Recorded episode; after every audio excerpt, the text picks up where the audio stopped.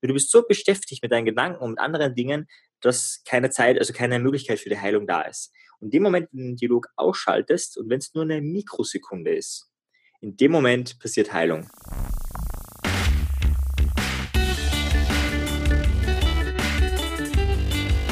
Die Heldenstunde, euer Podcast für ein gesundes und bewusstes Leben. Mein heutiger Gast ist NLP-Trainer. Er ist Psychologe. Er hat Schwerpunkte zum Thema Fremdbeeinflussung und Rhetorik. Er ist außerdem Kampfsportler, klettert gerne, liebt die Natur, er liest sehr viel und ist außerdem Gastgeber des Podcasts Die Psychologie der Selbstbeeinflussung. Herzlich willkommen in der Heldenstunde, Marian Sefferer. Ja, hallo Alex, schön, dass ich da sein kann. Wird eine feine Stunde. Äh, wir haben wirklich ein einige Schnittpunkte, muss ich sagen. Ja, also ich, ich bin auch Kampfsportler, ich spiele nämlich Fußball. Ja, ja, ja, stimmt. Du bist ja der brutalere von uns beiden. Genau, genau. Und Boxen, also schon auch richtiger Kampfsport. Geklettert habe ich mal, die Natur liebe ich auch, Bücher habe ich wieder für mich entdeckt. Also ich glaube, wir haben uns einiges auszutauschen. Ich weiß nicht, ob du gerne Marvel-Filme guckst, aber meine Co-Moderatorin und ich, wir machen uns immer einen Spaß daraus, dass wir unsere Gäste ab und zu mal in Superhelden-Teams einsortieren.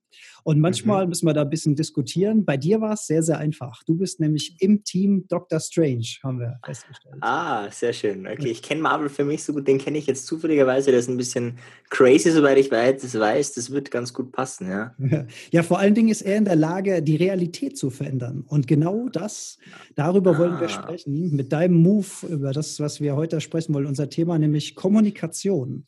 Damit können wir tatsächlich die, die Realität verändern. Ja, wenn es darum geht, uns zu verbessern, gesund zu bleiben, uns wohlzufühlen, sozusagen die beste Version von uns selbst zu kreieren und glücklich zu sein. Da gibt es einen Faktor, der das Ganze sehr, sehr beeinflusst und das ist tatsächlich die eigene Sprache. Und da kommst du ins Spiel.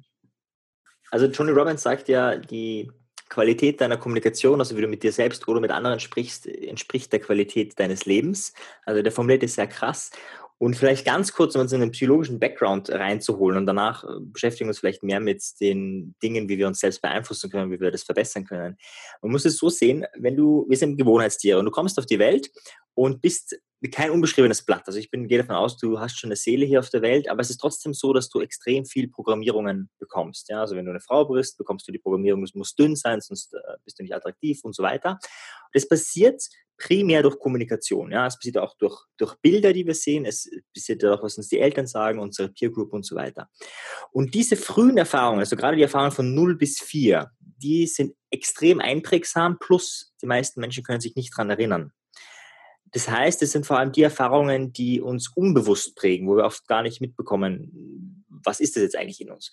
Und auch später bekommen wir noch Prägungen, aber grundsätzlich kann man sagen, je später eine Prägung passiert, desto weniger äh, wirksam ist. Also wenn du mit 30 irgendwie das erste Mal hörst, hey, du bist inkompetent und du hast es gar nicht drauf, hat es relativ wenig Wirkung, außer du hast schon dementsprechendes Kommunikationsmuster abgespeichert.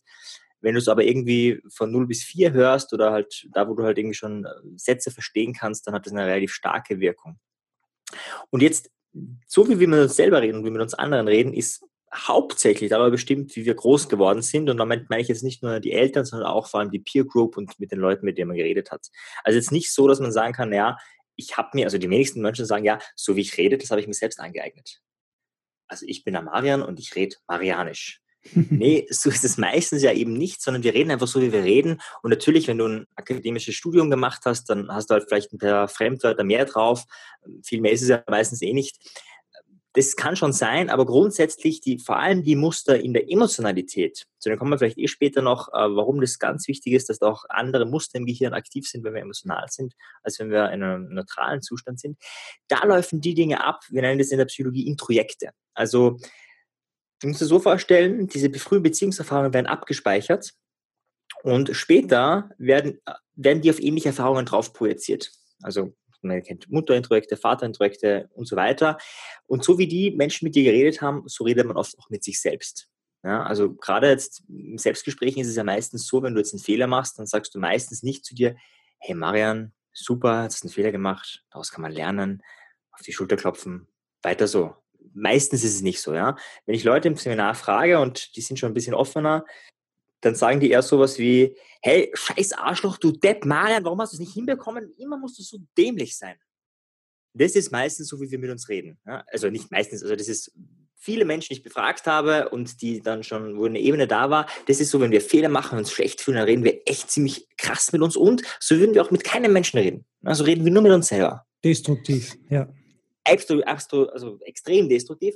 Und das ist eben, wie gesagt, jetzt nicht unser Selbstverschulden im, weitesten Sinne, sondern eben basiert auf Introekten und so weiter, ist früh drinnen programmiert worden.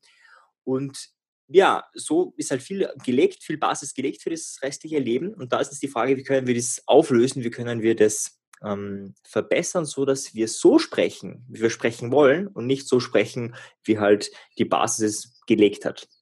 Das ist so die Idee dahinter. Und um so gleich ganz kurz zu machen, ähm, um ein Beispiel zu nennen, was das für Auswirkungen haben kann, wenn man jetzt, also vielleicht vorher mal ein kommunikatives Beispiel. Ich frage gern hm, folgendes Beispiel. Stell dir vor, eine 13-Jährige, ein 13-jähriger Teenager, die ist das erste Mal richtig verliebt und die möchte dem, den sie liebt, die Liebe gestehen.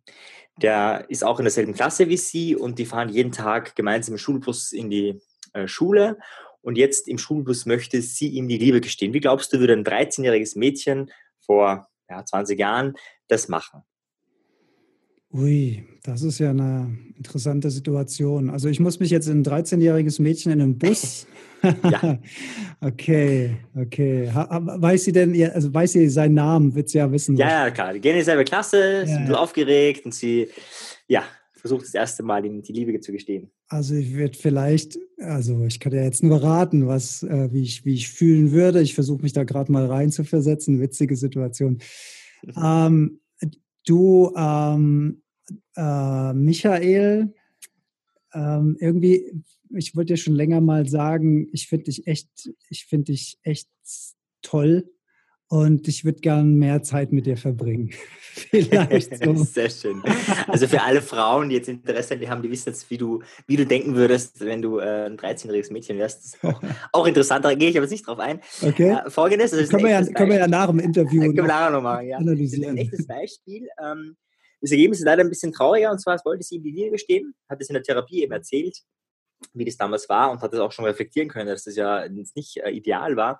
Und so mit 13 Jahren ist sie aufgestanden, hingegangen und hat ihm eine Watsche gegeben. Ui. Das war für sie, ich liebe dich. Ja, es waren ihre Introjekte. Also zu Hause war, haben die Eltern, der Vater, Mutter gesagt, ich liebe dich und beide haben sie geschlagen. Also war klar, Liebe und Gewalttätigkeit, das gehört irgendwie zusammen. Uh, okay, interessant.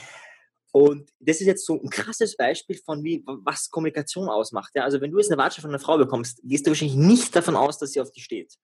Da, das könnte theoretisch aber das bedeuten. Theoretisch. Ja, ja, in dem Fall war es so. Und so ist es mit allen Wörtern. Alle Wörter sind, je nachdem, wie du geprägt bist, ähm, bestimmt geladen, ja, haben bestimmte Konnotationen, bestimmte Bedeutungen.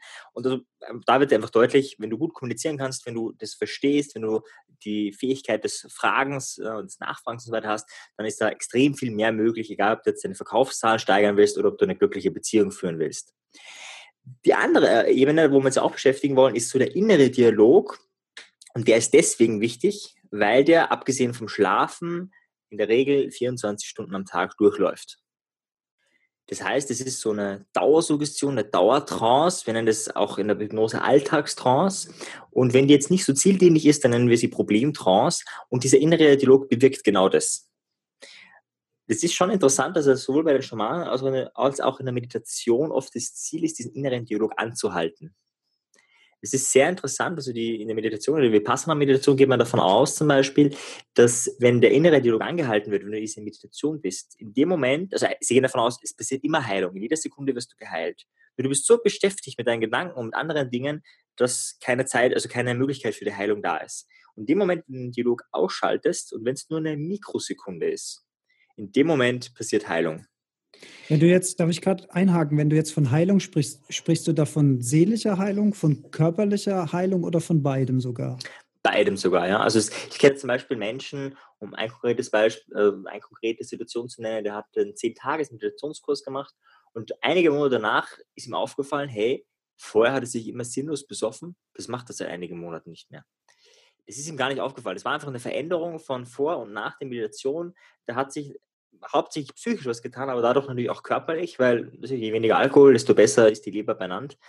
Äh, also ich habe ein bisschen österreichische Ausdrücke drin. Ich hoffe, man versteht mich ich kann äh, beieinander. Sehr schön.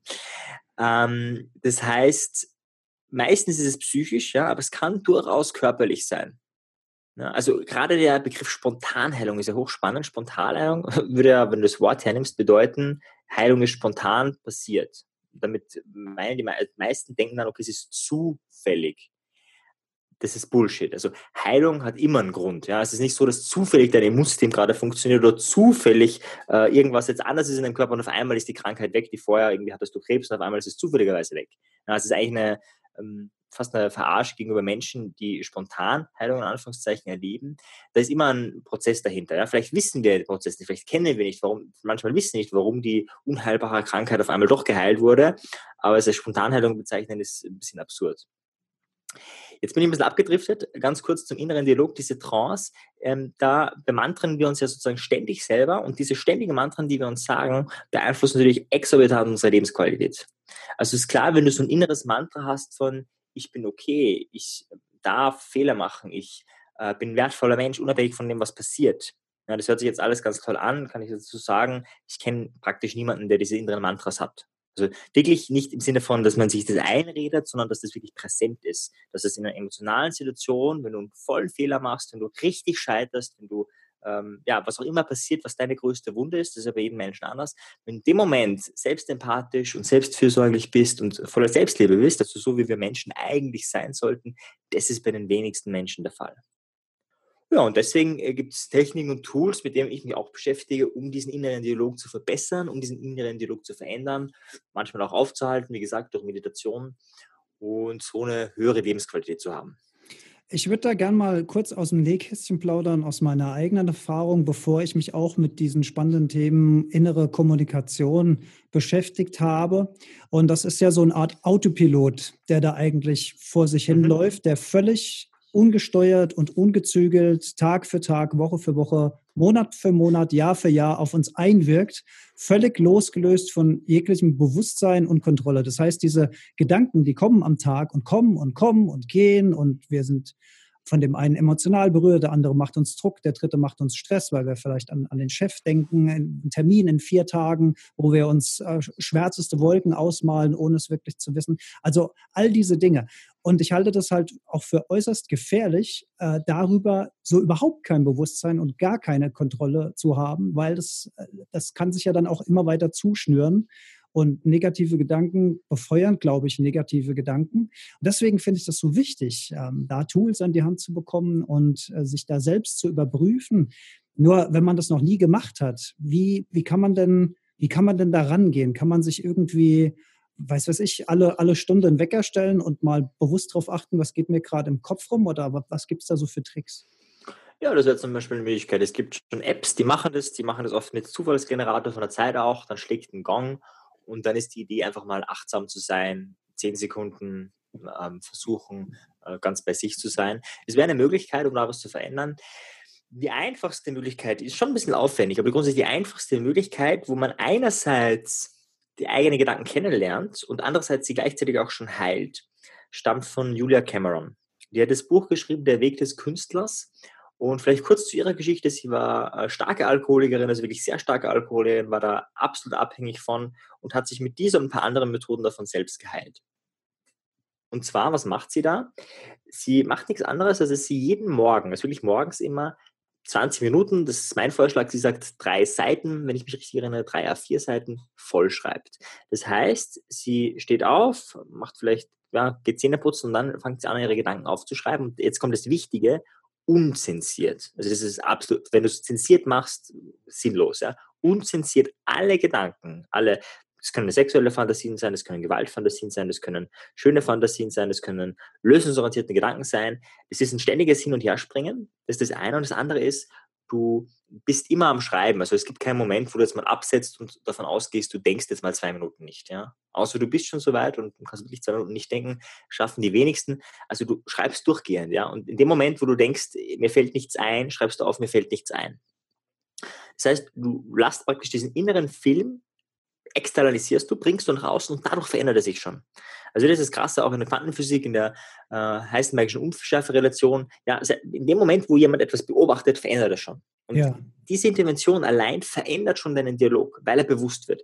Meistens, zumindest war es bei mir auch so, ist es, wenn du wirklich ehrlich an die Sache herangehst, was ja wirklich schwierig ist. Ja? Also ich rate den Menschen auch, das geheim zu halten, erstmal, also die, nicht die Informationen dann nach außen zu geben, weil das wäre stressig. Wenn du irgendwie das Gefühl hast, hey, das möchte ich mal veröffentlichen oder das möchte ich meiner Freundin zeigen, dann fängst da schon die Zensur an. Ist nur für dich. Das ist was, was du nur für dich machst. Bei mir war es so, da waren viele Gewaltfantasien dabei, da waren auch sexuelle Fantasien dabei, wo ich dachte, holy shit, wo kommen die her? Also jetzt nichts gegen sexuelle Fantasien, das ist was Wunderschönes, aber es kommt auch die Art der Fantasien drauf an, wo du wirklich dir fragst, hey, wo kommt denn diese, wo kommt denn das her? Ja. Natürlich, ich kann das als Psychologe gut beschreiben, durch die ganzen Filme und die ganzen Programmierungen aus der Werbung und so weiter, da sind wir, dass die Frage, werden wir gelebt oder leben wir?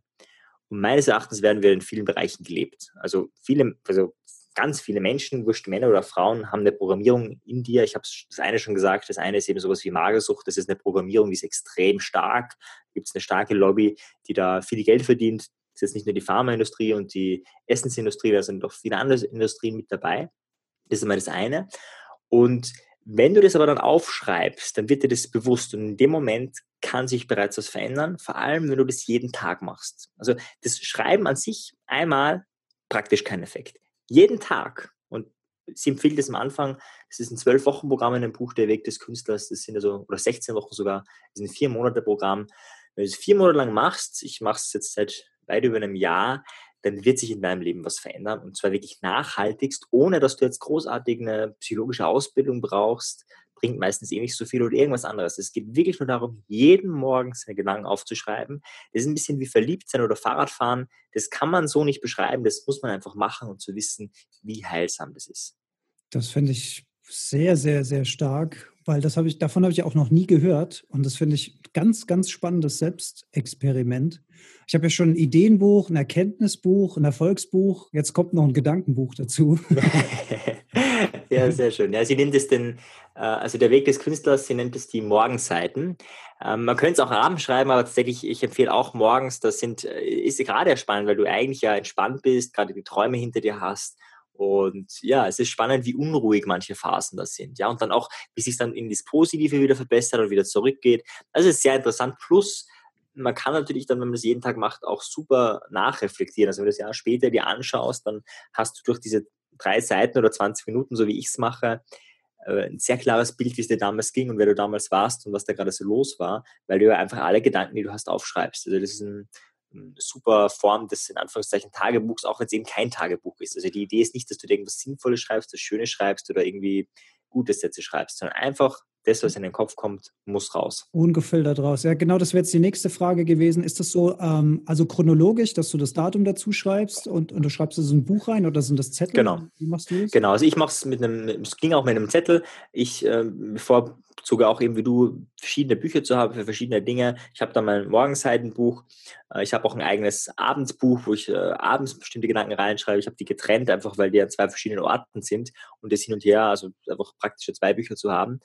Äh, man könnte es auch auf Zettel schreiben, es ist vollkommen egal. Man muss sich die, also sie empfiehlt auch, sich die ersten, glaube ich, mindestens acht Wochen, also die ersten zwei Monate, nichts davon durchzulesen. Es nur rauszulassen. Okay. Weil sie die Erfahrung gemacht hat, die Menschen erschrecken sich dann und fangen dann an zu zensieren. Ja. Sie lesen es dann, fühlen sich dann schlecht Genau, mhm. sie, sie fühlen sich schlecht über ihre eigenen Gedanken, die sie sowieso haben, ja. fühlen sich dann noch schlechter, zensieren dann und dadurch hast du natürlich überhaupt keinen positiven Effekt. Ja, ich meine, klar, wenn du, wenn du alles von der Leine lässt, das kann einem schon ein bisschen Angst machen. Ne? Das ist schon nachvollziehbar. Klar, das kann einem Angst machen, vor allem, weil da ja, wie gesagt, Gedanken hochkommen, die, die man sich gar nicht bewusst ist, dass man die hat. Und das Spannende ist aber auch, dass das ja gerade das Heilsame ist, dieses unverfälscht auf sich selbst draufschauen. Also, dass es dann auch sein darf. Also, wenn du es wirklich unzensiert aufschreibst und immer wieder aufschreibst, dann gibst du dir selbst, das ist ja schon eine Form von Selbstempathie, eine Form von Selbstliebe, den inneren Raum. Und du musst dir das so vorstellen, das ist wie mit Kindern oder mit generell mit Menschen. Wenn du jemanden den Raum wegnehmen willst, ja, wenn ich zu dir sage, hey, Alexander, weiß nicht, hast du, hast du ein Büro bei dir zu Hause oder irgendwas in der ja, Art? Genau. Hm. Oder ein eigenes Zimmer, sage ich, okay, das darfst du nicht mehr verwenden. Ja? Äh, ich, du darfst einfach nicht mehr verwenden, sage ich jetzt. In dem Moment würdest du dich innerlich wehren. Ich meine, jetzt in dem Fall, da ich jetzt keine Macht über dich habe, eher nicht, aber stell dir vor, ich hätte Macht über, oder ich hätte potenziell Macht über dich, du würdest dich wahrscheinlich wehren. ja, und würdest alles tun, dass du den Raum, der ja dir gehört, behalten kannst. Und genau gleich ist auch mit unseren Gedanken. Wenn wir versuchen, unsere Gedanken zu unterdrücken, wenn wir versuchen, irgendwie positiv zu denken äh, und, und den Raum wegzudrängen und, und einfach dem keinen Raum geben, dann wird es stärker. In dem Moment, wo wir da ein Gefäß hinstellen und sagen, okay, durch diese Morgenseite geben wir den Raum, hat es weniger Macht über uns. Das ist natürlich super interessant, weil es heißt ja immer und überall liest du es und hörst du es, ja, positiv denken, positiv denken, positiv denken. Aber im Grunde genommen ist doch dieses krampfhafte Positivdenken auch nur ein drüberpinseln über, über eine Schicht, die dann weggedrückt wird letzten Endes und sich dann auf andere Art und Weise Geltung verschafft, oder? Was würdest du dazu sagen? Ja, ich würde dazu stimmen. Also die Birkmann hat das mal sehr anschaulich gemacht. Sie hat verglichen das Bewusste mit dem Unbewussten. Also wenn du es auf einer, auf einer Strecke aufmalen würdest, wie, wie ist das Verhältnis? Und da sagt sie, du kennst das Beispiel wahrscheinlich, eben das Bewusstsein ist so zwischen 40 und 50 Millimeter groß. Und dann fragt sie, wie groß ist das Unbewusste? Also wie viel Millimeter äh, hat das Unbewusste im Gegensatz zum Bewussten? Und sie sagt, wenn das Bewusste 40 bis 50 Millimeter sind, dann ist das Unbewusste 11 Kilometer lang. Ui. Das ist ein Verhältnis exorbitant groß. Dieses positive Denken kannst du dir vorstellen, 40 bis 50 Millimeter bist du voll positiv, da hast du es voll drauf. Also bist, das funktioniert. 40 bis 50 Millimeter deines Lebens kannst du voll ausschöpfen. Die anderen 11 Kilometer sind bestimmt durch deine unbewussten Muster. Natürlich, das, was du jetzt bewusst machst, beeinflusst auch ein bisschen deine unbewussten Muster, aber auch umgekehrt. Ja, und ganz klar, wenn unbewusst und bewusst miteinander spielen, 11 Kilometer ist einfach mächtiger, ist einfach mehr da. Das heißt, ich sage jetzt nicht, dass es gar nicht funktioniert. Ja? Also wenn du jeden Tag Affirmationen äh, einredest, dann kann das schon wirken. Also das habe ich auch schon ausprobiert. Es kann schon funktionieren. Die, der Hebel ist sehr gering. Ja, und deswegen empf empfehle ich mehr, mit unbewussten Methoden zu arbeiten, mit inneren Bildern zu arbeiten, mit Hypnose, mit Meditation, mit Selbsthypnose oder eben mit diesen also wirklich, wirklich hochsimple Interventionen. Also dich jeden Tag aufzuschreiben, das erfordert keine hohe kognitive Anstrengung, das erfordert äh, gar nichts. Man muss einfach nur tun. Und da scheitert es ja meistens ja leider äh, bei den Menschen. Und da bin ich ganz nach Goethe, der gesagt hat, Erfolg hat drei Buchstaben, tun. Wenn du das machst, dann wird sich dein Leben einfach verändern. Und wenn du es nicht machst, eben nicht. Also ich sage mal so, es gibt, vielleicht kennst du diese Momente, das ist eine andere Intervention, kann man sogar sagen, diese Momente der Stille. Kennst du die? Ja, sicher. Also, also der Meditation wo, vor allen Dingen, ne? Ja, wobei, die meine ich gar nicht. Also die Meditation tust du ja schon wieder, was du meditierst. Diese stille Momente, das sind, die hat man irgendwie so zufällig meistens, wobei man kann sich auch mehr Räume schaffen, damit der Zufall öfters passiert. Das sind so die Momente, wo du gar nicht jetzt bewusst an was denkst, wo du praktisch, wenn du nur rumsitzen würdest und deine Gedanken schweifen lässt ähnlich wie bei den Morgenseiten. Und dann in dieser Stille, da kommen die genialsten Gedanken. Da kannst du super Probleme lösen, da kannst du super äh, Ideen, kreative Ideen spinnen. Und es sind die Momente, wo du eben nichts bewusst machst, wo du auch nicht irgendwie bewusst was lösen willst, sondern wo du einfach nur bist. Wo du einfach nur du selbst bist. In dem Fall Alexander, du bist du selbst und fertig. Und von den Seiten haben die extrem wenig. Also ich glaube, dass vor allem das ist der Unterschied zwischen vor 100 Jahren oder ich lese gerade von Erich Fromm wieder etwas, der in einer ganz anderen Zeit gelebt hat, der hatte viel mehr stille Momente. Deswegen hat er auch mehr Weisheit in viel jüngeren Jahren sammeln können, weil wir heute mit Smartphone und Computer beschäftigt sind. Und es sind tolle Instrumente. Also ich liebe diese Instrumente, da gibt es gar nichts. Aber sie verhindern eben ganz stark dieses einfach mal nichts tun. Ja, weil wir das gab es früher. Mhm. permanent fokussiert, abgelenkt sind von anderen Reizen. Hier klingelt was, hier poppt was auf, hier ist wieder irgendeine Meldung, hier gibt es ein Like und ähm, das ist ja, ist ja auch wie eine Sucht mittlerweile. Ne? Und das mhm, natürlich, hält, klar, uns ja. dauerhaft, hält uns dauerhaft beschäftigt. Ja. Ich, ich würde gerne noch mal ähm, ganz kurz, ich mal mal so ein Extrembeispiel. Wie du vorhin ja schon gesagt hast, man ist äh, sehr von den Eltern geprägt ich, ähm, ich, ich male jetzt mal äh, schwarze Farben. Jemand mhm. ist extrem, hat ein extrem niedriges Selbstbewusstsein, weil er von seinen Eltern äh, immer wieder eingebläut hat, du bist nichts wert, du kriegst es eh nicht hin, du schaffst es nicht. Also solche destruktiven ähm, Muster. Mhm. Ich, ich kenne Menschen, die so durch die Welt gehen und die tragen das heute im Erwachsenenalter immer noch mit sich. Mhm. Was könnten die denn so als erster Schritt? Also wir haben jetzt gelernt, zum Beispiel mal Gedanken morgens aufschreiben, unzensiert, eine Möglichkeit. Mhm. Wie kriegt man denn, wie kriegt man ein, ein, ein höheres Selbstbewusstsein, wenn man in jungen Jahren so geprägt worden ist. Das ist doch auch ein Riesenschritt, den man da machen muss. Oder gibt es da auch kleine Kniffe im Alltag, die einem da weiterhelfen können? Also grundsätzlich ist schon so, dass es nie zu spät ist, eine glückliche Kindheit zu haben. Das heißt, du kannst dein, dein Drehbuch neu schreiben, aber das sage ich auch dazu, also wenn jemand mit, so wie du ihn beschrieben hast, kommt, ja, dann wäre meine erste Intervention im Einzeltraining äh, zu fragen, eben, was er wirklich will, warum er das wirklich will, hm, ob sich das sicher ist. Ja, das ist ein ziemlicher Aufwand, äh, ob er lieber sein Leben weiterleben würde. Ich würde ihm ausmalen, was er alles dafür tun müsste. Ja, ich würde es ihm sozusagen erstmal unschmackhaft machen, um zu schauen, äh, wie weit geht er denn. das Problem bei diesen Menschen ist, ähm, kannst dann anfangen, ja, und da weißt du vorher schon, da wird es Rückschläge geben, das ist ganz normal. Ja. Es ist wie wenn du als Kind gehen lernst, ja, fällst du hunderttausende Male hin, das ist ganz normal. Das sind wir aber heute nicht mehr gewohnt, das Hinfallen tut uns äh, zu weh und dann fangen wir gar nicht, probieren es gar nicht weiter. Und um das sozusagen äh, zu verhindern, dass die Leute nach dem ersten, zweiten, dritten Mal hinfallen aufhören, muss schon mal wirklich die Motivation, das Commitment vor allem hoch sein. Ja, also ich muss mir sicher sein, dass das ein Mensch ist, dass wenn der drei, vier, fünf, zehn Mal scheitert, dass der wieder ins Einzeltraining kommt und weiterarbeitet. Also da würde ich jetzt einfach mal rein auf der Sprachebene viel arbeiten, dass äh, sich der dessen bewusst ist. Und dann, was kann man machen? Abgesehen vom Aufschreiben, also es gibt Instant-Techniken und es gibt Techniken, die langfristig wirken. Mhm. Die Aufschreibmethode ist so eine Mischung aus beiden. Die funktioniert tendenziell langfristig, aber ich sage mal, nach einigen Mal schreiben kann da auch schon wirken da sein. Instant-Technik ist zum Beispiel die Mickey Mouse-Technik aus dem NLP. Mit der Mickey Mouse-Technik aus dem NLP nehmen wir die Sätze, die, man zu uns, die wir zu uns selbst sagen, her und verändern sie ein klein wenig. Aber nicht inhaltlich. Das heißt, es sind vor allem so, ja, könnten so Sätze sein, wenn du jetzt übergewichtig bist, dass du dir sagst, hey, du bist so eine fette Sau, du Arschloch, das geht gar nicht, warum isst du immer so viel? Also wirklich so diese echten, wilden Sätze. Ich weiß nicht, hast du da zufälligerweise so einen Satz, den du vielleicht manchmal so dir sagst, in Momenten, wo du nicht ganz hundertprozentig bei dir bist? Nee, also ich muss wirklich gestehen, ich kommuniziere mit mir selbst mittlerweile so sorgsam, dass das Härteste, was ich zu mir sage, ist, du Esel. Mir leid. Sehr schön, ja. Ja, ja das ist sehr fein. Also ich, ich äh, kann schon super mit mir reden. Also ich, ich äh, gehe auf die Kompetenzschiene. Das ist meine, meine Wunde. Jeder hat seine Wunde. Bei mir ist es eindeutig die Kompetenzschiene. Also so im Sinne von, du das Arschloch, kriegst du gar nichts, wie dämlich bist denn du. Das ist so die, die Ebene, mit der wir reden. Und dann verändern wir eine Kleinigkeit um das Ganze zu entmachten, um diese innere Stimme zu entmachten, um sofort wieder Herr unseres eigenen Lebens zu sein. Und es würde dann so aussehen, dass wir einfach sagen, du inkompetentes Arschloch, du schaffst das nicht, du bist ja noch viel zu dumm dazu, du Drecksarschloch. okay. Spannend. Und in dem Moment, genau, wie du hast gelacht, es ist einfach nicht ernst zu nehmen. Wenn ich so mit dir, also wenn du ein Interview mit einem Experten Marion Zefferer führst, redet durchgehend so, brichst du das Interview spätestens nach einer Minute ab. Es ja. ist nicht so aushalten, es ist nicht zum Ernst nehmen. Da gibt es sogar Studien dazu. Genau. Ja. genau. Ja. ja. Also je höher die Stimme, desto niedriger wird die Kompetenz eingeschätzt und äh, umgekehrt, äh, je tiefer die Stimme, desto höher kannst du davon ausgehen, ist eine Führungsebene oben. Gibt es zig Studien dazu. Das können wir nicht ernst nehmen. Und das Praktische dabei ist, wir denken nicht positiv. Also wir, ich rede mir jetzt nicht ein, wenn ich mir denke, du Arschloch, sage ich nicht zu mir, Marian, das hast du jetzt aber suboptimal gemacht.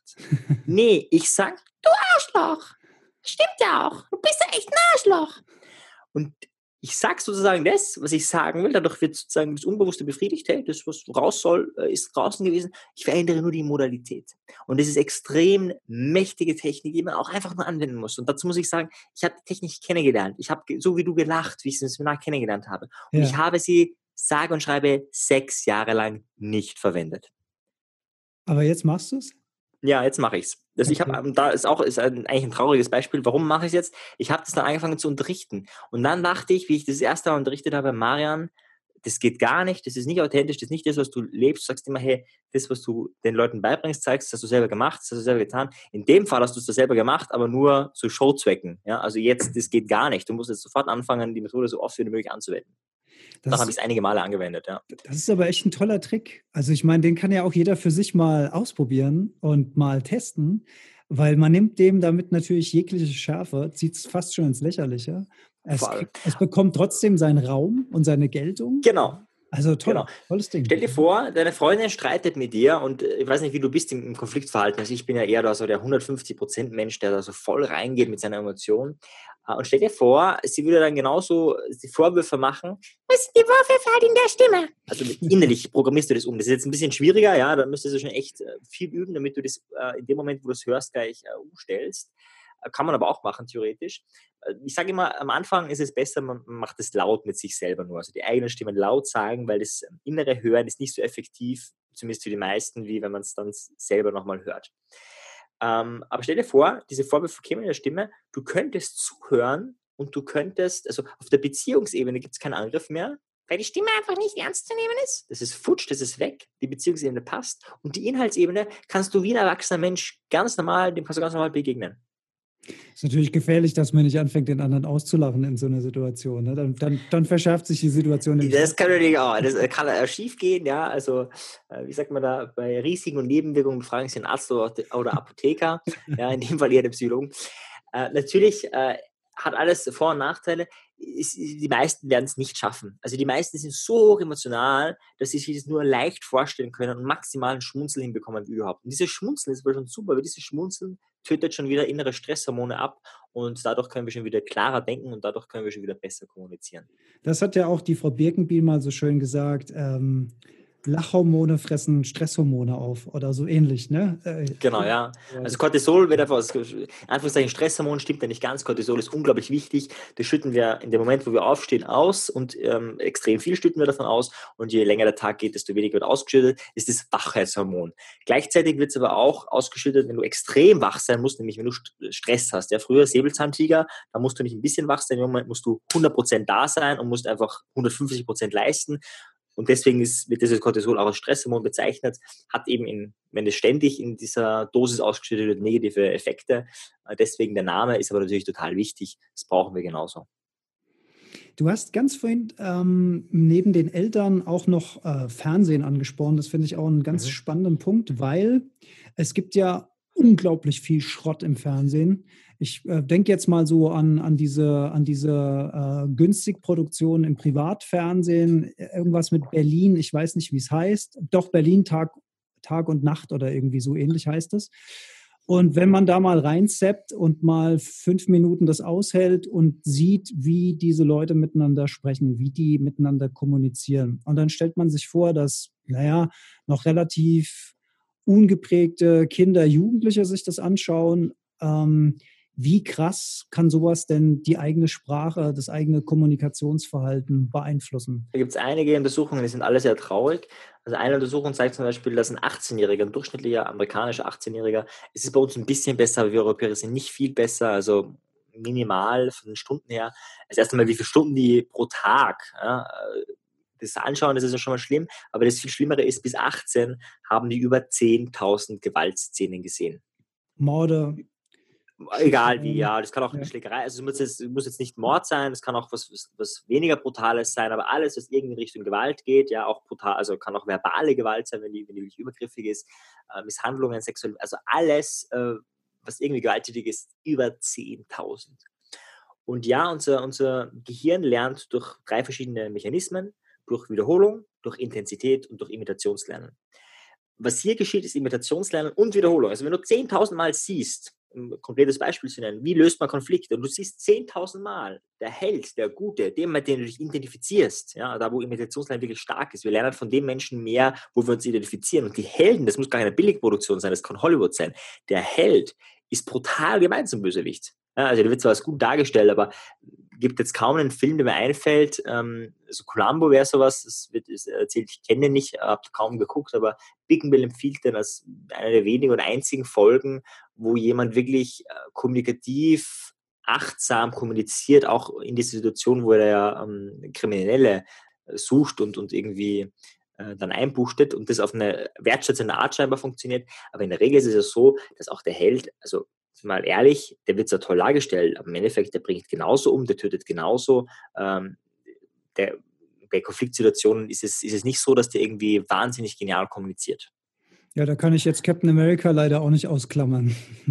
ja, nein, es ist, mir fällt jetzt gerade ad hoc, ich meine, ich schaue auch keine Filme, ich habe auch keinen Fernseher, also ich gehe schon hin wieder ins Kino, aber grundsätzlich bin jetzt nicht so bewandert. Ähm, aber von dem, was ich bisher gesehen habe, hast du da praktisch nichts. Also das Ganze, maximal, wenn du dir alte Märchen anschaust, alte Märchenproduktionen, auch da ist es so, hm, jetzt nicht ideal, aber da gibt es zumindest auf der metaphorischen Ebene eine, eine Lösung, ist wirklich eine, wo du kommunikativ was lernen könntest. auf deine Frage hin, äh, was zeigen da Studien eben? Äh, wir, wir machen das nach. Ja? Äh, natürlich kommt es auf deine Prägung drauf an. Also wenn du jetzt einfach so gar nicht zu Gewalt neigst, der wird dich, wird dich die ständige Gewaltszene auch nicht zu einer, einer physischen Gewalt führen. Aber trotzdem hast du das gespeichert und kannst zu einer verbalen Gewalt führen, kann dazu führen, dass du schneller aggressiv wirst und so weiter, auch wenn das natürlich nie die Ausmaße annimmt, die du siehst. Das ist eine. Das andere ist, da gibt es weniger Studien dazu. Es gibt auch ähm, Subliminal Messages. Subliminal Messages heißt nichts anderes, es war früher der Gag, der zwar ein Blödsinn ist, äh, dass, dass in einer Kinowerbung mal ist äh, Cola, äh, trink Cola und isst Popcorn eingeblendet wurde und dadurch die ähm, der Verkaufszahlen gesteigert wurden. Das war ein Gag, das ist nie passiert, das ist Ach, nie dieses, gemacht worden. Diese eine Frame-Geschichte, die du nicht bewusst wahrnimmst. Genau. Ach, das gibt's Genau, also, okay. nee, also die, das konkret ist nie passiert, ähm, weil du musst auch wissen, ein Kinofilm hat meistens so damals, glaube ich, 25 Bilder pro Sekunde. Das heißt, du hast ein 25. Sekunde, das würde den Menschen, äh, das würde reichen, um das, damit das Auge erkennt, dass das passiert ist. Also das hat es nie gegeben damals, aber äh, die Idee war geboren und es gibt es. Also wenn du jetzt zum Beispiel mal schaust, anschaust Ariel, ähm, dieses Kinderzeichentrick-Ding, da siehst du ganz klar ein Dildo. Also die, das Hauptcover hat ein, hat ein Dildo drinnen relativ eindeutig, ja. Fällt den meisten Menschen nicht auf. Es ist eine Form von Subliminal Messages. Moment, Subliminal wär's, die Ariel, die Meerjungfrau, oder was? Ja, genau, dieses, dieses Kinderzeichentrick. Äh. Moment, das muss ich jetzt sofort hier mal googeln. ja, ja, google das mal. Also ist jetzt, ich lache jetzt gerade, äh, aber es ist nicht wahnsinnig traurig. Ähm, ist jetzt nur ein Beispiel von zig. Also gibt es eine andere, gibt es eine Serie, wo du einen, kurz eine nackte Frau siehst, eine Zeichentrickserie mit zwei Mäusen, mir fällt sie gerade nicht ein ähm, auch schon gesagt, ein bisschen, ein bisschen älter, äh, das Filmchen. Da siehst du kurz eine nackte Frau, das siehst du aber so kurz und so klein, dass das dir nicht auffällt, wenn du es nicht weißt. Ähm, dann gibt es, also da gibt es ganz viel. Ein weiteres Beispiel eben Ariel, Jean und so weiter, wenn du dir den Körper anschaust, diese Frauen sind alle tot. Also es ist nicht so, dass die leben könnten. Selbst wenn die, wenn die echte Menschen wären, müssten wir alle Rippen entfernen, damit der Bauch so dünn sein kann und die Brüste so groß und der, der, der, der das Becken äh, so perfekt. Also die, die sind alles eigentlich Leichen. Das sieht aber, wenn du es von Kind an siehst, wird das für dich normal. Und mhm. dann ist klar irgendwie, dass da Magersucht äh, mit programmiert wird. Also kurzum, äh, oder eben Walt Disney hat eine nicht so ideale, also eher eine kaputte Familiengeschichte hinter sich und alle Walt Disney-Filme hast du eine kaputte Familiengeschichte drin. Und es ist nicht so, dass da Heilung passiert in den Filmen, zum Sinne von, okay, man versöhnt sich mit dem Vater oder mit der Mutter und dann ist irgendwie alles gut, sondern es ist eher so eine Heldengeschichte. Man, man steht dann drüber, aber es ist die, die psychologische wirklich Heilung passiert da nicht. Und da passiert wahnsinnig viel Programmierung und vor allem leider unbewusst. Also wenn du ein unbewusster Mensch werden möchtest, ganz einfach, jeden Abend Fernsehen. In einem Jahr bist du ein bisschen doofer, das Krebsrisiko steigt mit jeder Stunde, die du mehr fernsehst im Durchschnitt. Und ähm, ja, deine Lebensqualität wird auch äh, sinken. Du hast schon gesagt, du hast gar keinen Fernseher mehr. Wann hast du dich dafür entschieden? Da war ich, ähm, ich glaube, 14 oder 15. Da hatten wir zu Hause natürlich noch einen Fernseher, aber da habe ich aufgehört zu fernsehen ursprünglich jetzt nicht aus so tollen Gründen, sondern weil ich dann äh, einen Computer bekommen habe und den Computer viel spannender fand. Ich habe dann was angefangen zu programmieren. Ich habe äh, ja, fand es einfach viel spannender als Fernsehen und habe dann aber auch gemerkt, dass ich es eben nicht brauche und habe mir dann auch nie einen besorgt in meinem späteren Leben und dadurch, also Fernseher habe ich theoretisch jetzt schon sehr lange nicht mehr. Wie alt bist du? Ich bin 26. Ach, du bist erst 26? Ja, genau. Und mein lieber Herr Gesangsverein, okay. Krass. Ja. ja. Das ist, so ist ja, das. Ja, echt. Das, ich hätte dich äh, aufgrund deiner Ausbildung und deines Backgrounds doch um einiges älter eingeschätzt. Krass. Ja, ja. ja, ja so geht es den meisten. So geht's den meisten. Ja. Jetzt hast du gerade Computer. Wir wollen jetzt nicht vom Hundertsten ins Tausendste kommen, aber das finde ich jetzt, wo du es gerade sagst, natürlich auch spannend. Kriegssimulationsspiele, Gewaltspiele, Sniperspiele und sowas. Ich will mal kurz was erzählen. Und zwar mhm. gab es eine Phase in meinem Leben, da habe ich mit einem sehr, sehr guten Kumpel von mir sehr exzessiv Unreal Tournament gespielt. Das waren mhm. noch zu Zeiten, da waren jetzt, also das war schon mit Kopfschuss und allem drum und dran, ne? aber noch nicht so krass detailliert, wie das heute ist, aufgrund gra grafischer, also es gab es einfach grafisch noch nicht so. Aber also das ist eine, das ist eine Frage, die habe ich mir schon oft gestellt. Wir haben das zusammen in einem Raum gespielt abends, sehr, sehr lange.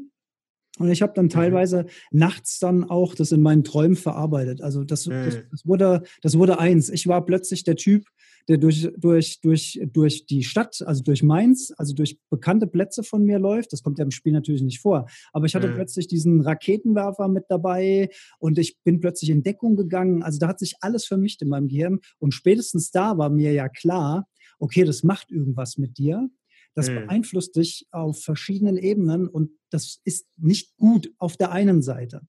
Auf der anderen Seite dadurch, dass wir es zusammengespielt haben und untereinander uns da auch gebettelt haben, wir hatten einfach einen riesen Spaß beim Spielen. Also wir haben ja auch, ähm, also wir waren ja in einem Raum, es war jetzt nicht voneinander getrennt, das heißt, wir haben ja auch sozial interagiert, wir haben auch teilweise Tränen gelacht. Und da frage ich mich halt jedes Mal, wenn ich darüber nachdenke, was überwiegt da jetzt? Überwiegt da jetzt die Freude und die soziale Interaktion und die Zeit, die man mit seinem guten Kumpel verbringt und irgendwie den Spaß am Spiel? Oder ist es dann doch irgendwie das, was man sich da aussetzt und was man dann in seinen Träumen verarbeitet und auch irgendwie so eine Panik von Waffen wegzurennen und so. Also das finde ich auch eine ganz, ganz, ganz spannende Geschichte. Das kannst du jetzt ja wahrscheinlich auch nicht pauschal mit Ja und Nein beantworten, aber das ist auch so eine Frage, die beschäftigt mich schon länger. Ja, ja wenn du das dazu sagen kann, ist grundsätzlich, je, je positiver deine Emotionen sind, desto schneller und besser lernst du und in dem Fall lernst du natürlich einerseits sozialen Kontakt mit deinem Freund, das ist eine, das andere aber auch natürlich ein bisschen, wie soll ich sagen, unempathischer gegenüber anderen Menschen zu, zu sein oder gegenüber dem, was man da halt äh, tötet. Also man lernt da schon viel Brutales mit, aber auf einer sehr unterschwelligen Ebene. Wir, also nur ein Beispiel zu nennen, wir sind es, dadurch wird man nicht zu einem Mörder, aber es ist, ja krass, jetzt gerade politisch, dass es ja viele Menschen gibt, die irgendwie meinen, irgendwie ja, dieser oder jener Mensch gehört umgebracht, ja, ob das jetzt äh, dann äh, Putin ist oder äh, Saddam Hussein oder vollkommen egal wer. Ja, ich nehme jetzt gerade bewusst so diese, diese Feindbilder her. Das sind alles Menschen, die hast du nie gesehen, mit denen hast du nie geredet, mit denen hast du noch nie Kontakt, du hast keine Ahnung, wer das ist. Das Einzige, was du weißt, ist, dass du heute mehrmals in der Zeitung gesehen hast und irgendwie wurde über den geschrieben. Nicht von dem, sondern über den. Das heißt, du hast nicht mal eine, eine Primärquelle, also die wenigsten haben eine Primärquelle von Putin äh, oder von, von Saddam oder von irgendjemandem. Aber die Menschen sind eigentlich, der gehört umgebracht. Und das ist schon der Effekt. Also sowas, so eine eigentlich absolut dämliche Aussage, also unter jeder Sau, ähm, äh, so auf diesen Richterstatus zu kommen. Ich entscheide jetzt, was sinnvoll ist, wer zu töten ist, obwohl ich diesen Menschen nicht mal im entferntesten kenne und gleichzeitig glaube ich, kenne ihn total gut, weil ich habe ja Zeitung gelesen äh, oder ähnliche Sachen, ähm, zeigt schon, wie, wie degeneriert wir in, dem, in, diesem, in diesem sozialen Bereich sind. Also es, es, es, es, man merkt es noch nicht so, aber ich habe schon das Gefühl, der ähm, Neil Postman hat es in seinem Buch beschrieben, schon in den 70er, 80er Jahren, der, der warnt dort von dem Fernsehen und es ist total spannend, weil wenn du das Buch liest, denkst du dir, ja, genau so ist es. Und dann kommst du drauf, okay, der hat es in den 70er, 80er Jahren geschrieben, hat von den ganzen Technikkram gewarnt und wie sich das auswirken wird und da hat er ja in vielen Punkten recht behalten. Und es ist halt eine Zeit, wo ich finde, 70er, 80er Jahre, also da war jetzt noch nicht, das war alles noch nicht so schlimm. Also geht's zu heute ist das ja Pipifax. Und ja, so gesehen, glaube ich, macht es schon einiges. Ich habe auch Computerspiele gespielt. Also ich glaube jetzt nicht, dass das dein, äh, dein, dein, dein Leben dadurch jetzt irgendwie total negativ verändern wird, wenn du äh, da das aufarbeitest, beziehungsweise natürlich was schon sein kann, wenn du ständig negativ darüber nachdenkst, dann hat das wieder einen negativen Effekt. Aber ja, ich würde es tatsächlich nicht, äh, nicht, nicht befürworten. Also der Manfred Spitzer rät ja einfach keinen Fernseher und, und Tablets äh, zu Hause zu haben, damit die Kinder gar nicht in Versuchung kommen. Ja? Nicht, nicht verbieten, sondern einfach nicht, nicht zur Verfügung haben. Nicht haben. Und mhm. ja, und das ist schon, also gerade bei Kindern sind ja die Auswirkungen oder wie es viel heftiger als jetzt bei Erwachsenen. So wenn du jetzt mit als Erwachsener mit 40 Jahren anfängst, ein Spiel zu spielen, hat es ja viel weniger Prägungseffekt. Ja, klar. Ja, ja. Mhm. Konsumierst du denn noch Nachrichten auf irgendeine Art und Weise, also zum Beispiel per Internet oder so? Nur bewusst, das heißt äh, fokussiert. Ja, wenn ich über irgendeinen Krieg was wissen will, dann schaue ich mir mehrere ausgewählte Quellen darüber an. Also wichtig, nicht eine Quelle, sondern mehrere Quellen, das ist schon mal das Erste. Äh, wobei jetzt die ganzen Zeitungen für mich eine Quelle ist oder auch die ganzen Standard-Mainstream-Medien ist für mich eine Quelle, die ist meistens vom Reuters, äh, der die Primärquelle ist, die geben es dann in den Zeitungen, das ist die Sekundärquelle. Von den Medien konsumiere ich praktisch gar nichts, außer ich will irgendwas Spezielles wissen. Dann schaue ich schon, hey, was haben die da 2005 geschrieben zu diesem oder jenem? Ah, und wenn dann eben, ich will was über den Ukraine-Konflikt wissen, dann schaue ich mir das an. Oder ich will was wissen über Erdöl oder Fiat Money oder so, dann schaue ich mir einfach mit verschiedensten Quellen was an, über das Internet. aber wirklich nur, wenn ich gerade äh, an dem Thema Interesse habe und dann schaue ich mir meistens mehrere Sachen zu dem Thema an. Also die Idee ist, aktiv zu konsumieren und nicht passiv zu konsumieren. Sobald mhm. du passiv konsumierst, also Fernsehen schaust oder äh, Standard liest, äh, wenn du Standard liest, hast du halt eine Standardmeinung. Also bei uns gibt es eine Zeitung in Österreich, die heißt Standards und das finde ich passt eh ganz gut. Danach hast du wirklich eine Standardmeinung. Allein dadurch, im NLP kennen wir drei Prozesse, wie du mit Sprache beeinflussen kannst, wie du mit Sprache ähm, verzerren kannst. Und es sind drei Mechanismen. Generalisierung, also verallgemeinerst, das macht jede Zeitung mit Bösewichten, mit, mit äh, Ausländern, mit Rassisten, mit Nazis und so weiter. Das sind alles äh, Generalisierungen. Äh, mit Tilgungen, ganz viel, was im Standard nie, also allein die Sachen, die nicht im Standard, also wenn ich nur entscheiden könnte, was in der Zeitung nicht sein darf, habe ich eine extreme Macht über ein ganzes Volk, ja, weil ich einfach alle Tabuthemen dadurch bestimmen kann. Ja, TTIP zum Beispiel ist dann nicht drinnen, dass da eine große Veranstaltung war, also jetzt schon länger her, äh, steht einfach nicht drinnen. Ja. Gibt es einfach nicht im Standard. Und die dritte ist eine, eine Verzerrung in der Sprache. Da sind wir auch wieder beim Thema zurück. Verzerrungen meint einfach, wenn Dinge nicht so dargestellt werden, wie sie sind. Ja, und das ist sehr häufig der Fall. Ähm, auch in der, in der Sprache jetzt für die eine spannende Verzerrung ist ja auch, äh, wenn ich glaube oder ich meine zu wissen, was du denkst oder fühlst. Ja, wenn ich zu dir sage, hey, dir geht schlecht, dann nennen wir das im NLP Gedanken lesen und das ist eine klare Verzerrung, ja, weil ich bin nicht du, also kann ich nicht wissen, wie es dir geht. Mhm. Äh, ich kann es vermuten, ich kann es glauben, ich kann sagen, ja, ähm, da kommen Tränen runter, das sieht zumindest aus wie Tränen. Ähm, ich gehe davon aus, du bist traurig, aber das ist, ist eine Vermutung. Ja? Das, wenn ich das sage, du bist traurig, also wenn ich das so sage, dann ist es äh, eben Gedankenlesen, weil ich davon ausgehe, ich habe irgendwie hellseherische Fähigkeiten äh, oder kann da irgendwie nicht reingucken. Und da gibt es ganz viele Verzerrungen, äh, ist ein spannendes Thema ähm, auch die ganzen Verquickungen, auch die ganzen innerlichen äh, Ideen. Ja? Also zum Beispiel die Idee, ähm, dass ein Fehler zu machen schlecht ist, das ist eine Verzerrung. Ja? Das eine hat mit dem anderen gar nichts zu tun, aber in unserer Realität hat es was miteinander zu tun. Oder ähm, dass man äh, immer, wenn es einem schlecht geht, essen muss. Ja, das ist eine Verzerrung. Ja, das ist kommunikativ entstandene Verzerrung. Äh, oder eine ganz krasse, ich hatte eine, eine spannende Verzerrung kommunikativ. Ich dachte als Kind, ich bin fett. Also ich habe echt gedacht, dass ich ähm, fett bin und ich war damals, ich hatte ein bisschen mehr Gewicht, ich hatte ein, ein kleines Bäuchlein, aber ich habe mir dann später mal die Fotos angesehen, mit 18 habe ich mir die Fotos angesehen, wie ich 9, 10, 11 war und dann war, ich war so da geschockt, weil ich hatte halt ein kleines Bäuchlein, ich dachte halt, dass ich eben damals fett war und ich war nie in meinem Leben fett. Ne? Mhm. Aber, äh, wie gesagt, durch die, meine Familie und durch hm, äh, bestimmte Kontakte habe ich halt echt geglaubt, ich bin halt einfach wirklich fett. Äh, das war sozusagen eine innere Verzerrung, die sich da gebildet hat, hat mit der Realität gar nichts zu tun. Ja. Hm. Ja, äußerst spannend, mit, mit welchen verschiedenen Faktoren wir im Prinzip tagtäglich beschallt werden. Ne? Ähm, wir haben es jetzt, also um es nochmal Revue zu passieren, weil wir haben jetzt so viele Themen angeschnitten, jedes für mhm. sich einzeln spannend, Prägung durch die Eltern, aber auch dieser Medienkonsum, der tagtäglich auf uns einbricht.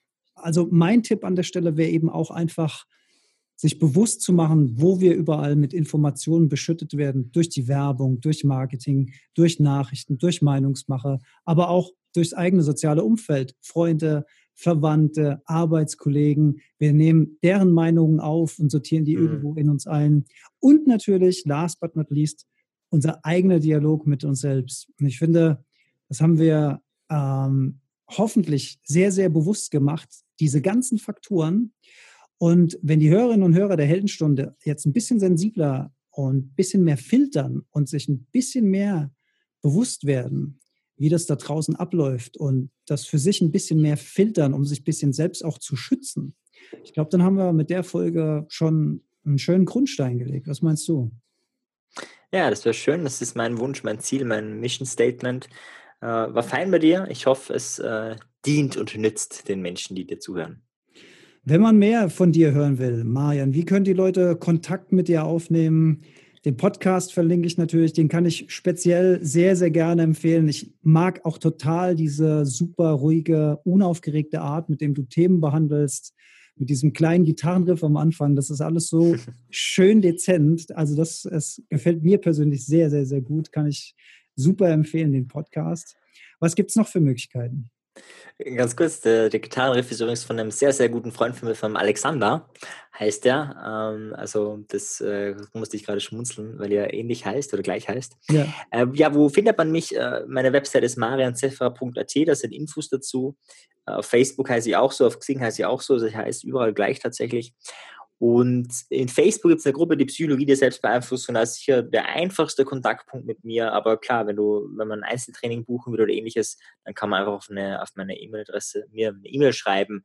Die ist auf meiner Website und auf Facebook und überall verlinkt. Und ja, so kann man mit mir Kontakt aufnehmen. In der Facebook-Gruppe tummel ich mich selbst ab und zu. Also die kann ich auch sehr, sehr empfehlen. Und äh, du musst mir später nochmal das Cover von der Ariel der Meerjungfrau zuschicken, die werde ich gerne verlinken, weil das, was ich bis jetzt, ich konnte kein Dildo bis jetzt entdecken. Sehr obwohl du es weißt, gell? ja, obwohl ich es weiß, ja. Also das, Muss ich, das, muss, das müssen wir noch auflösen. Das können sich dann die Hörerinnen und Hörer auch nochmal anschauen. Marian, herzlichen Dank, dass du dir Zeit genommen hast. Ich glaube, wir haben viel mitgenommen davon. Ganz liebe Grüße nach Österreich und dir noch einen schönen Abend, mein Lieber. Schön war's. Bis zum nächsten Mal. Ciao dir, Alex. Bis dann. Ciao. Ja, herzlichen Dank fürs Zuhören. Alle Infos zur Heldenstunde findet ihr auf heldenstunde.de. Wir freuen uns auf eure Kommentare und Gedanken. Wenn euch die Heldenstunde gefällt, teilt sie gerne in den sozialen Medien und besonders hilft uns eine 5-Sterne-Bewertung auf iTunes, denn diese macht den Podcast sichtbarer und somit auch für andere Hörer leichter zu finden. Herzlichen Dank dafür und bis ganz bald in der Heldenstunde.